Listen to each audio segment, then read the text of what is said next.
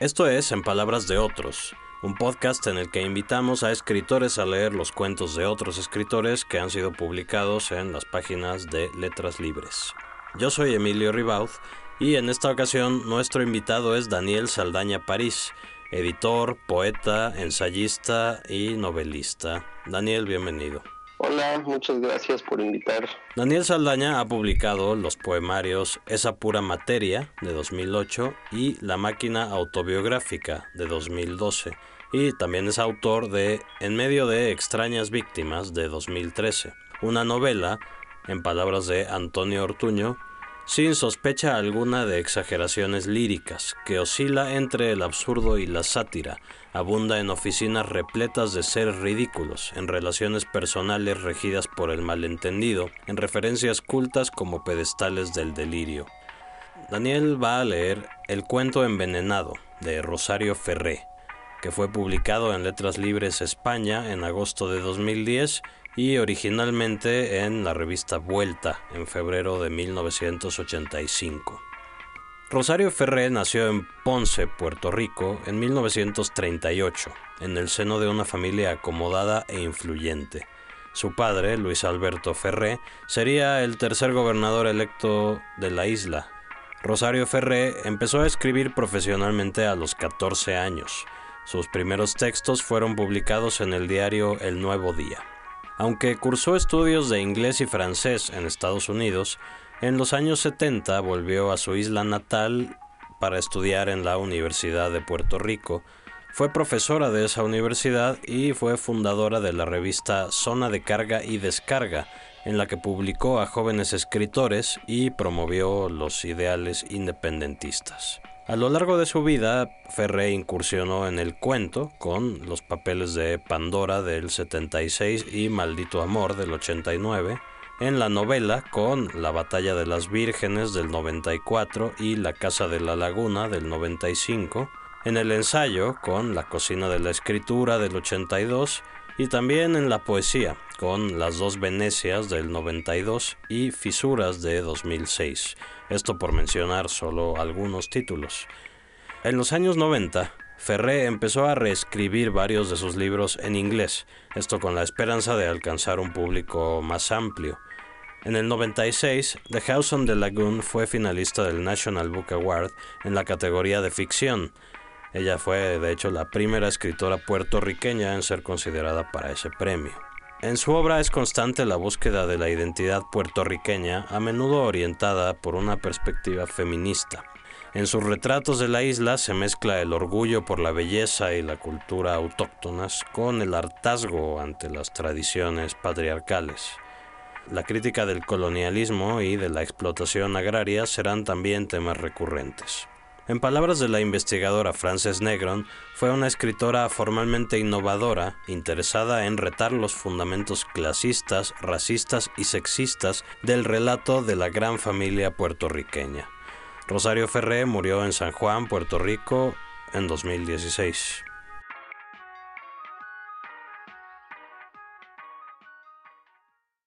El cuento envenenado. Y el rey le dijo al sabio Ruyán, Sabio, no hay nada escrito, da la vuelta a unas hojas más. El rey giró otras páginas más y no transcurrió mucho tiempo sin que circulara el veneno rápidamente por su cuerpo, ya que el libro estaba envenenado. Entonces el rey se estremeció, dio un grito y dijo, El veneno corre a través de mí. Epígrafe de las mil y una noches. Rosaura vivía en una casa de balcones sombreados por enredaderas tupidas y se pasaba la vida ocultándose tras ellos para leer libros de cuentos. Rosaura, Rosaura. Era una joven triste que casi no tenía amigos, pero nadie podía adivinar el origen de su tristeza. Como quería mucho a su padre, cuando éste se encontraba en la casa, se la oía cantar y reír por los pasillos y salones, pero cuando él se marchaba al trabajo desaparecía como por arte de magia y se ponía a leer cuentos. Sé que debería levantarme y atender a los deudos, volver a pasar la bandeja de café por entre mis clientas y la del coñac por entre sus insufribles esposos, pero me siento agotada. Lo único que quiero ahora es descansar los pies que tengo aniquilados, dejar que las letanías de mis vecinas se desgranen a mi alrededor como un interminable rosario de tedio. Don Lorenzo era un hacendado de caña venido a menos, que solo trabajando de sol a sol lograba ganar lo suficiente para el sustento de la familia. Primero Rosaura y luego Lorenzo. Es una casualidad sorprendente. Amaba aquella casa que la había visto nacer, cuyas galerías sobrevolaban los cañaverales como las de un buque orzado a toda vela. La historia de la casa alimentaba su pasión por ella, porque sobre sus almenas había tenido lugar la primera resistencia de los criollos a la invasión hacía ya casi cien años. Al pasearse por sus salas y balcones, don Lorenzo sentía inevitablemente encendérsele la sangre y le parecía escuchar los truenos de los mosquetes y los gritos de guerra de quienes en ella habían muerto en defensa de la patria. En los últimos años, sin embargo, se había visto obligado a hacer sus paseos por la casa con más cautela, ya que los huecos que perforaban los pisos eran cada vez más numerosos, pudiéndose ver al fondo abismal de los mismos el corral de gallinas y puercos que la necesidad le obligaba a criar en los sótanos. A pesar de estas desventajas, a don Lorenzo jamás se le hubiese ocurrido vender su casa o su hacienda como la zorra del cuento, se encontraba convencido de que un hombre podía vender su piel, su pezuña y hasta sus ojos, pero que la tierra, como el corazón, jamás se vende. No debo dejar que los demás noten mi asombro, mi sorpresa, después de todo lo que nos ha pasado, venir ahora a ser víctimas de una pila de escritorcito de mierda como si no me bastara con la mondadera de mis clientas. ¿Quién la viera y quién la vio? Las oigo que dicen detrás de sus abanicos inquietos. La mona, aunque la vistan de seda, mona se queda. Aunque ahora ya francamente no me importa. Gracias a Lorenzo estoy más allá de sus garras, inmune a sus bájame un poco más el escote, rosa, apriétame acá otro poco el zipper, rosita, y todo por la misma gracia y por el mismo precio. Pero no quiero pensar ya más en eso. Al morir su primera mujer, don Lorenzo se sintió tan solo que, dando rienda suelta a su naturaleza enérgica y saludable, echó mano a la salvación más próxima como náufrago que braceando en el vientre tormentoso del mar tropieza con un costillar de esa misma nave que acaba de hundirse bajo sus pies y se aferra desesperado a ella para mantenerse a flote.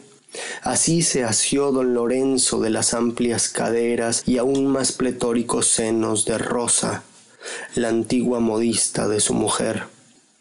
Restituida la convivencia hogareña, la risa de don Lorenzo volvió a retumbar por toda la casa y se esforzaba porque su hija también se sintiera feliz. Como era un hombre culto, amante de las artes y de las letras, no encontraba nada malo en el persistente amor de Rosaura por los libros de cuentos aguijoneado sin duda por el remordimiento al recordar cómo la niña se había visto obligada a abandonar sus estudios a causa de sus malos negocios, le regalaba siempre, el día de su cumpleaños, un espléndido ejemplar de ellos. Esto se está poniendo interesante.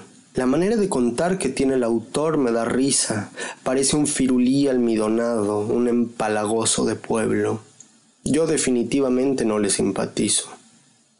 Rosa era una mujer práctica, para quien los refinamientos del pasado representaban un capricho imperdonable, y aquella manera de ser la malquistó con Rosaura.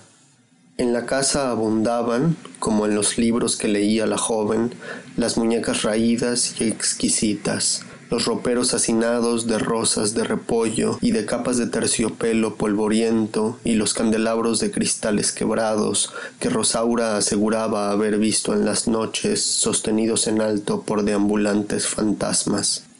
Poniéndose de acuerdo con el quincallero del pueblo, Rosa fue vendiendo una a una aquellas reliquias de la familia sin sentir el menor resquemor de conciencia por ello.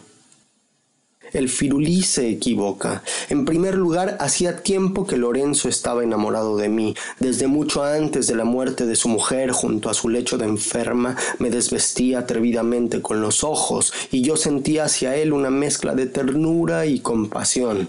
Fue por eso que me casé con él, y de ninguna manera por interés, como se ha insinuado en este relato.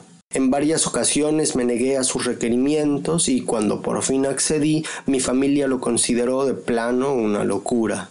Casarme con él, hacerme cargo de las labores domésticas de aquel caserón en ruinas, era una especie de suicidio profesional, ya que la fama de mis creaciones resonaba desde mucho antes de mi boda en las boutiques de moda más elegantes y exclusivas del pueblo. En segundo lugar, vender los cachivaches de aquella casa no solo era saludable psicológica, sino también económicamente. En mi casa hemos sido siempre pobres y a orgullo lo tengo. Vengo de una familia de diez hijos, pero nunca hemos pasado hambre y el espectáculo de aquella la cena vacía, pintada enteramente de blanco y con un tragaluz en el techo que iluminaba todo su vértigo, le hubiese congelado el tuétano al más valiente. Vendí los tereques de la casa para llenarla, para lograr poner sobre la mesa a la hora de la cena el mendrugo de pan de cada día. Pero el celo de Rosa no se detuvo aquí, sino que empeñó también los cubiertos de plata, los manteles y las sábanas que en un tiempo pertenecieron a la madre de Rosaura, y su frugalidad llegó a tal punto que ni siquiera los gustos moderadamente epicúreos de la familia se salvaron de ella. Desterrados para siempre de la mesa quedaron el conejo en pepitoria, el arroz con guinea y las palomas salvajes, asadas hasta su punto más tierno por debajo de las alas. Esta última medida entristeció grandemente a don Lorenzo, que amaba más que nada en el mundo, luego de a su mujer y a su hija, esos platillos criollos cuyo espectáculo humeante le hacía expandir de buena voluntad los carrillos sobre sus comisuras risueñas. ¿Quién habría sido capaz de escribir una sarta tal de estupideces y de calumnias? Aunque hay que reconocer que el título le va a las mil maravillas, bien se ve que el papel aguanta todo el veneno que le escupan encima. Las virtudes económicas de Rosa la llevaban a ser candil apagado en la casa, pero fanal encendido en la calle. A mal tiempo buena cara, y no hay por qué hacerle ver al vecino que la desgracia es una desgracia, decía cuando se vestía con sus mejores galas para ir a misa y obligaba a don Lorenzo a hacer lo mismo.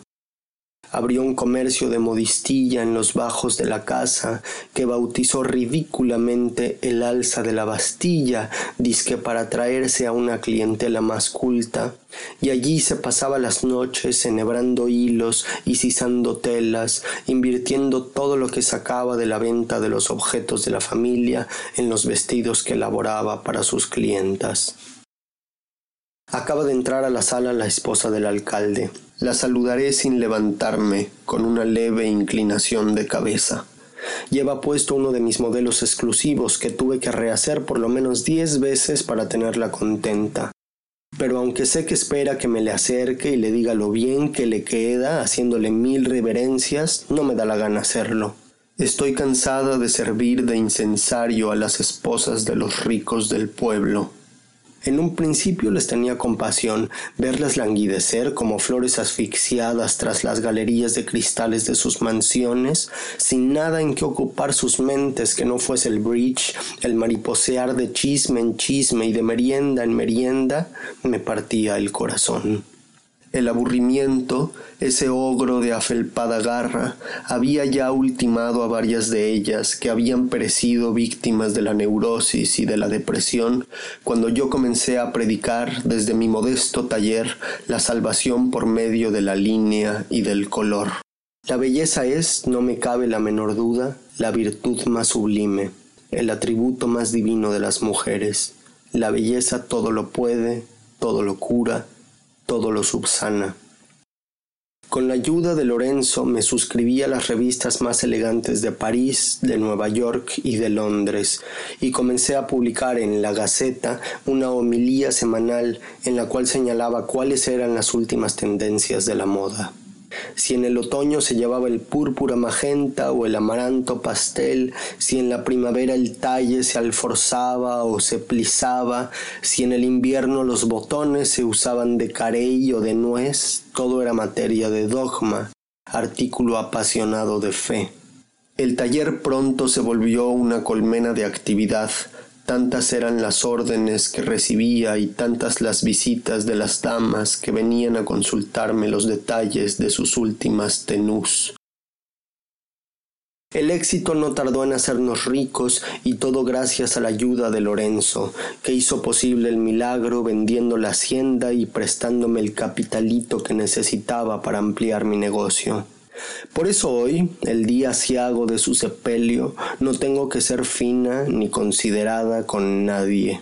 Estoy cansada de tanta reverencia y de tanto halago, de tanta dama elegante que necesita ser adulada todo el tiempo para sentirse que existe. Que la esposa del alcalde se alce su propia cola y se huela su propio culo Prefiero mil veces la lectura de este cuento infame a tener que hablarle, a tener que decirle qué bien se ha combinado hoy, qué maravillosamente le sientan su mantilla de bruja, sus zapatos de espátula, su horrible bolso.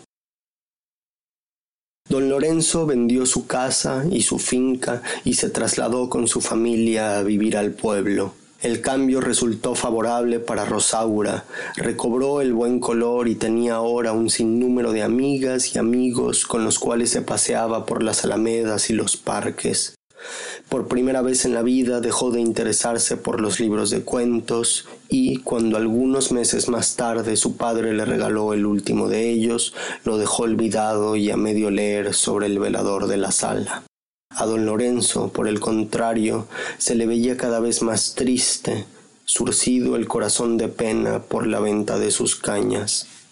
Rosa, en su nuevo local, amplió su negocio y tenía cada vez más parroquianas.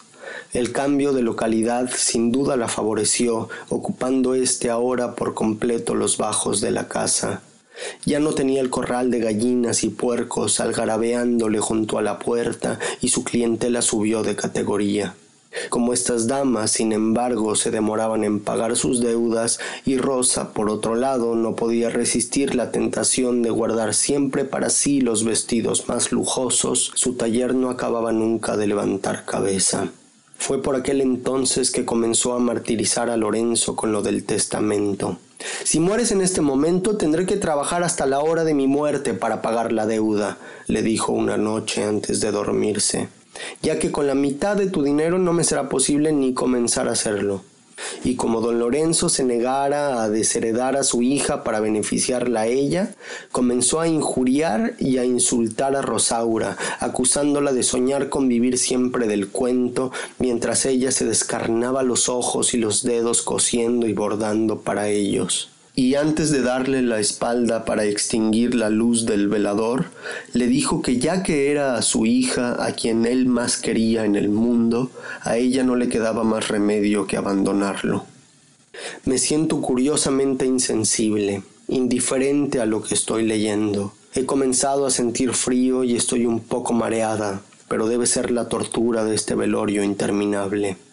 No veo la hora en que saquen el ataúd por la puerta y esta caterva de maledicientes acabe ya de largarse a su casa. Comparados a los chismes de mis clientas, los sainetes de este cuento insólito no son sino alfileretazos vulgares que me rebotan sin que yo los sienta. Me porté bien con Lorenzo, tengo mi conciencia tranquila. Eso es lo único que importa.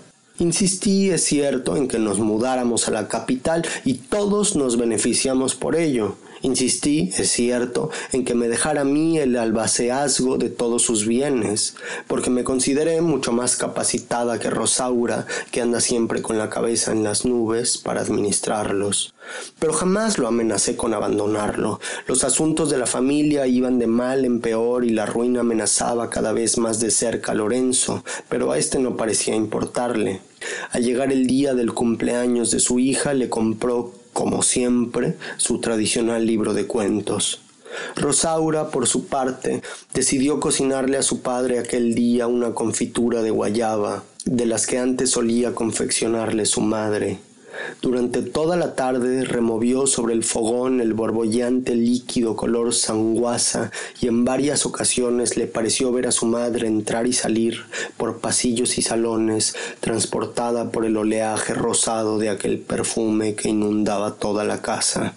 Aquella noche don Lorenzo se sentó feliz a la mesa y cenó con más apetito del que había demostrado en mucho tiempo. Terminada la cena, le entregó a Rosaura su libro, encuadernado, como él siempre decía riendo, en cuero de corazón de alce. Haciendo caso omiso de los acentos circunflejos que ensombrecían de ira el ceño de su mujer, padre e hija admiraron juntos el opulento ejemplar cuyo grueso canto dorado hacía resaltar elegantemente el púrpura de las tapas. Inmóvil sobre su silla, Rosa los observaba en silencio, con una sonrisa álgida escarchándole los labios. Llevaba puesto aquella noche su vestido más lujoso porque asistiría con don Lorenzo a una cena de gran cubierto en casa del alcalde y no quería por eso alterarse ni perder la paciencia con Rosaura. Don Lorenzo comenzó entonces a embromar a su mujer y le comentó, intentando sacarla de su ensimismamiento, que los exóticos vestidos de aquellas reinas y grandes damas que aparecían en el libro de Rosaura bien podrían servirle a ella de inspiración para sus modelos aunque para vestir tus opulentas carnes se necesitarían varias resmas de seda más de las que necesitaron ellas, a mí no me importaría pagarlas, porque tú eres una mujer de veras y no un enclenque maniquí de cuento, le dijo, pellizcándole solapadamente una nalga. Pobre Lorenzo, es evidente que me quería, sí, con sus bromas siempre me hacía reír hasta saltárseme las lágrimas. Congelada en su silencio apático, Rosa encontró aquella broma de mal gusto y no demostró por las ilustraciones y grabados ningún entusiasmo. Terminado por fin el examen del lujoso ejemplar, Rosaura se levantó de la mesa para traer la fuente de aquel postre que había estado presagiándose como un bocado de gloria por toda la casa, pero al acercársela a su padre la dejó caer, salpicando inevitablemente la falda de su madrastra. Hacía ya rato que algo venía molestándome y ahora me doy cuenta de lo que es. El incidente del dulce de guayaba tomó lugar hace ya muchos años, cuando todavía vivíamos en el caserón de la finca y Rosaura era aún una niña. El firulí se equivoca, ha alterado descaradamente la cronología de los hechos, haciendo ver que estos tomaron lugar recientemente cuando es todo lo contrario. Hace solo unos meses que Lorenzo le regaló a Rosaura el libro que dice, en ocasión de su vigésimo onomástico, pero han pasado ya más de seis años desde que Lorenzo vendió la finca. Cualquiera diría que Rosaura es todavía una niña inocente, cuando es ya una manganzona mayor de edad, una mujer hecha y derecha. Cada día se parece más a su madre, a las mujeres indolentes e inútiles de este pueblo. Se niega a trabajar en nada, alimentándose del pan honesto de los que trabajan. Recuerdo perfectamente el suceso del dulce de guayaba. Íbamos a un cóctel a casa del alcalde, a quien tú mismo, Lorenzo, le habías propuesto que te comprara la hacienda Los Crepúsculos, como la llamabas nostálgicamente, y que los vecinos habían bautizado con sorna la hacienda Los Culos Crespos, en venganza por los humos de aristócrata que siempre te dabas, para que se edificara allí un museo de historia dedicado a preservar para las generaciones venideras las reliquias de los imperios cañeros. Había logrado convencerte tras largas noches de empecinada discusión bajo el dosel raído de tu cama de la imposibilidad de seguir viviendo en aquel caserón en donde no había ni luz eléctrica ni agua caliente y en donde para colmo había que cagar a diario en la letrina estilo francés provenzal que Alfonso XII le había obsequiado a tu abuelo. Por eso yo llevaba puesto aquel traje cursi, confeccionado como en Gone with the Wind, con las cortinas de brocado que el viento no se había llevado todavía, porque aquella era la única manera de impresionar a la insoportable mujer del alcalde, de apelar a su arrebatado delirio de grandeza. Nos compraron la casa por fin con todas las antigüedades que tenía dentro, pero no para hacerla un museo y un parque del que pudiera disfrutar el pueblo, sino para disfrutarla ellos como su rústica casa de campo. Frenética y fuera de sí, Rosa se puso de pie y contempló horrorizada aquellas estrías de almíbar que descendían lentamente por su falda hasta manchar con su líquido sanguinolento las hebillas de raso de sus zapatos. Temblaba de ira y al principio se le hizo imposible pronunciar una sola palabra. Una vez le regresó el alma al cuerpo, sin embargo, comenzó a injuriar enfurecida a Rosaura, acusándola de pasarse la vida leyendo cuentos mientras ella se veía obligada a consumirse los ojos y los dedos cosiendo para ellos y la culpa de todo la tenían aquellos malditos libros que don Lorenzo le regalaba, los cuales eran prueba de que a Rosaura se le tenía en mayor estima que a ella en aquella casa, y por lo que había decidido marcharse de su lado para siempre si estos no eran de inmediato arrojados al patio, donde ella misma encendería con ellos una enorme fogata. Será el humo de las velas, será el perfume de los mirtos, pero me siento cada vez más mareada. No sé por qué he comenzado a sudar y las manos me tiemblan.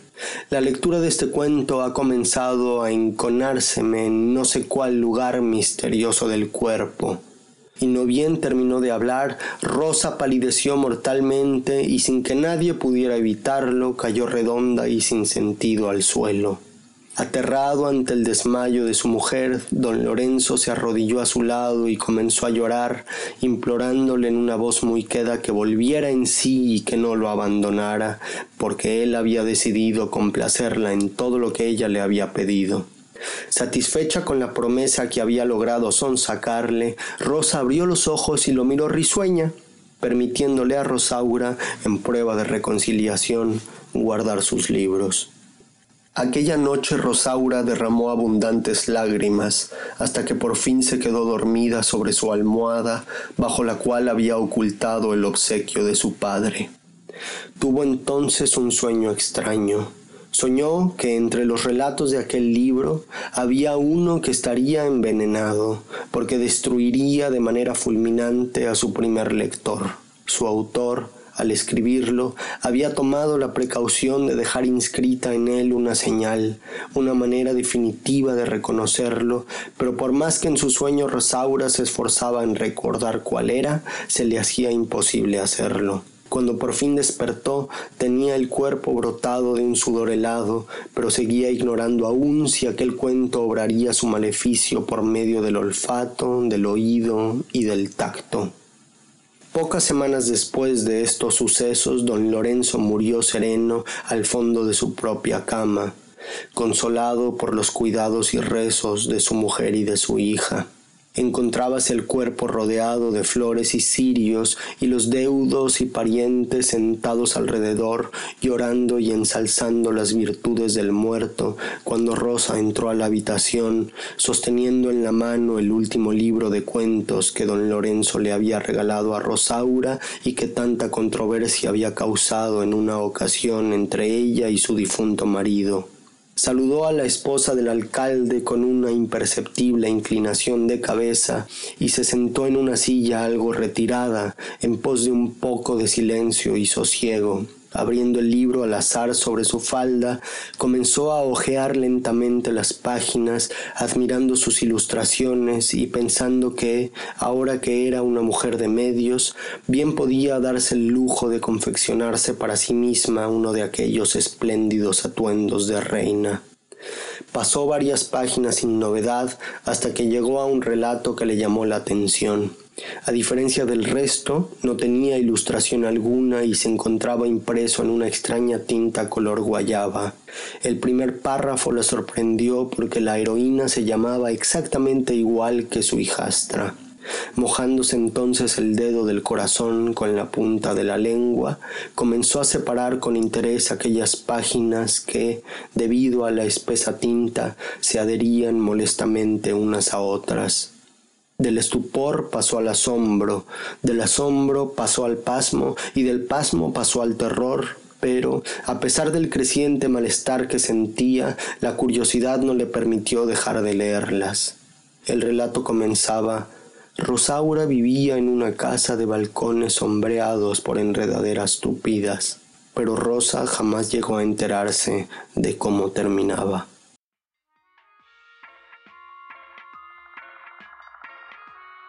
Daniel, muchas gracias por la lectura y pues empecemos. ¿Cuál es tu primera impresión de este cuento envenenado? ¿O de cómo resumes la, la sorpresa que ocasiona este relato? Creo que es desconcertante, o sea, es un cuento que no se deja descifrar a la primera, porque tiene como una especie de twist formal, este asunto que hace como de intercalar voces, ¿no? Quizás sería lo primero que, es lo primero que llama la atención cuando lo lees. Hace algo muy parecido en, en otro cuento, por ejemplo, en, en cuando las mujeres quieren a los hombres. Digamos, hay una asimetría en el lugar desde el cual se habla, desde el cual hablan estas voces, ¿no? Por un lado hay un narrador en tercera persona que parece efectivamente ostentar el dominio de la verdad, porque es, digamos, esa es la tonalidad de una narración en tercera persona, y luego está la voz del propio personaje que desmiente esa versión, que desmiente la versión del, del, narrador en tercera persona y le opone su propia versión particular, ¿no? Que en este caso es Rosa que es Rosa, ¿no? Que es uno de los personajes, sí, claro. También es, muy padre que los, digamos, los dos personajes de los que más habla el cuento es Rosa y Rosaura, ¿no? Que hay siempre ahí como ese juego de equívocos y, y como de similitudes, pero son dos mujeres en el fondo eh, antagónicas. Y luego, complicando las cosas, hay una tercera voz que es la de este escritorcito de mierda, como lo describe Rosa, que tiene una versión que rivaliza con la de ella, ¿no? Y además está el personaje del padre o el marido, ¿no? Es interesante que al final lo que se revela es que hay una participación de Rosa ahí, que es, digo, de Rosaura, que es, que es la hija que está envenenando a esta otra mujer antagónica, ¿no? Ahora, el curso que va a tomar el relato está anunciado desde el mero principio, desde el epígrafe. Sí, eso está muy bien resuelto, creo. O sea, te deja ahí como una especie de pista que se queda al principio del, del cuento, te olvidas un poco de ella y al final, cuando se resuelve todo el cuento con, con el hecho de que está leyendo un libro envenenado como el del epígrafe, como que cierra de una, de una manera muy redonda, ¿no? Me, me gusta, porque no es algo que haga siempre, digamos, ese final redondo Rosario Ferreno. Y creo que este cuento tiene también un poco algo de, continuidad de los parques de Cortázar, ¿no? Esta, esta idea de alguien leyendo su propia historia y cuyo final, el final de la historia coincide con el final de la vida del personaje. Otro rasgo interesante es que las voces de los personajes están todas mezcladas en el texto, ¿no? Eh, o sea, el texto es un solo flujo en el cual de pronto aparece una voz y de pronto aparece otra, pero no sabemos muy claramente cuál es cuál. Fíjate que la versión que leí en voz alta es la que se publicó en Letras Libres y que antes se publicó en Vuelta, pero la propia Rosario Ferré publicó después una versión ligeramente distinta que es la que se incorpora en, en papeles de Pandora, donde hay una marca muy clara de distinción tipográfica entre las voces, es decir, cada vez que habla Rosa está en cursivas, que es algo que no había hecho, digamos, en esa primera versión del cuento que es, que es la de vuelta, que es del 85. Esta otra edición que tengo yo de Papeles de Pandora es del, del 2000 ya. Entonces yo creo que se arrepintió un poco de esa disolución absoluta de las voces, que era un poco demasiado experimental por momentos, pero que está mucho en todos sus primeros cuentos. O sea, tiene un cuento que se llama Mercedes-Benz 200 SL, donde la disolución es total, o sea, y, de una frase a la siguiente, sin cambio de párrafo, pasa por muchísimas voces, ¿no? Incluso sin separar esas voces por puntos, a veces a mitad de una frase de pronto hay otra persona, otro personaje hablando. Y yo creo que se fue alejando un poco como de esa radicalidad en pos de una mayor claridad, pero no deja de ser de todas formas muy sorprendente el juego. Ahora, hablábamos al principio de que uno de los rasgos de la obra de Ferré es esta cuestión de la defensa de la causa feminista, que en este cuento está presente, ¿no? El personaje de Rosa, pues es una mujer que se niega a ser una simple señora de familia y se abre camino como modista, con su propio esfuerzo. Y el personaje de Rosaura, aunque es una señorita de familia, también se niega a someterse a Rosa y escribe de manera literal su propia historia, ¿no? Sí, eso es definitivamente algo muy deliberado en toda la obra de Ferrey, sobre todo en los primeros cuentos que eran, según ella, incluso violentamente feministas y que me parece genial que se asuma así, ¿no? Y que yo creo que le costó un poco le debe de haber costado muchos lectores hombres que no estaban dispuestos a transar con una, con una, visión tan frontal y tan, tan violenta, pero que es muy necesaria, yo creo. O sea, creo que siempre hay un personaje en Rosario Ferré que es una mujer que se revela, que es una mujer que por un lado no está dispuesta a dejar que se cuente la historia desde el punto de vista de los hombres y por el otro lado dentro de la propia historia no está dispuesta a dejar que los hombres controlen su vida, ¿no? Por ejemplo, quizás la novela que más me gusta que es como una especie de novela en cuentos, es Vecindarios Excéntricos. La narradora, que es un personaje dentro de, la novela, está en una constante rebelión frente a las imposiciones familiares y narra toda una saga de rebeliones de mujeres a lo largo de, de varias generaciones de la misma familia, ¿no? Y además eso le da una atención narrativa propiamente dicha a los cuentos que es genial, o sea que porque la historia ha sido sistemáticamente machista, no estamos acostumbrados a enfrentarnos a estos personajes y le da un, un poder a los cuentos que a mí me fascina. Algo más que está presente en el cuento es la historia de Puerto Rico. El relato se inserta de algún modo en ese momento histórico del cual Rosario Ferré es hija, en el cual los dueños del dinero y del poder en la isla dejan de ser los hacendados cañeros y empiezan a ser los industriales, con todos los cambios que esto implica. Ese momento de la historia está en, toda la obra de, de Ferré incluso con formulaciones muy parecidas a las del cuento envenenado. O sea, hay una parte donde, donde Don Lorenzo dice algo así como puedes vender todo, puedes vender el corazón, pero no la tierra, que está tal cual, no recuerdo si en la Casa de la Laguna o en, o en vecindarios excéntricos, que es una idea que reaparece mucho, pero también puesta en cuestión, es decir, cuando hay un cambio de modelo y Puerto Rico empieza a depender más de un, modelo eh, norteamericano, estadounidense, las grandes familias de hacendados eh, tradicionales de Puerto Rico entran en crisis, tienen que reinventarse dentro de un esquema capitalista distinto y ellos mismos no son ya eh, la élite, sino que hay una élite política por encima de ellos, que es la que tiene la relación con los Estados Unidos, ¿no? Entonces siempre hay esa tensión histórica y en general creo que sabe identificar muy bien esos como grandes momentos macroeconómicos e insertarlos dentro de sus cuentos de una forma muy, muy natural a través de personajes, ¿no? Personajes que son casi arquetípicos de una situación social en desgaste o a punto de quebrarse. Decíamos también en la introducción que Rosario Ferré fue en su juventud defensora de la causa independentista y más adelante se adhirió a la causa de, del estatismo, ¿no? de que Puerto Rico se integrara como Estado o como territorio libre a Estados Unidos. Una parte de esa conversión fue que empezó a hacer versiones de sus libros en inglés.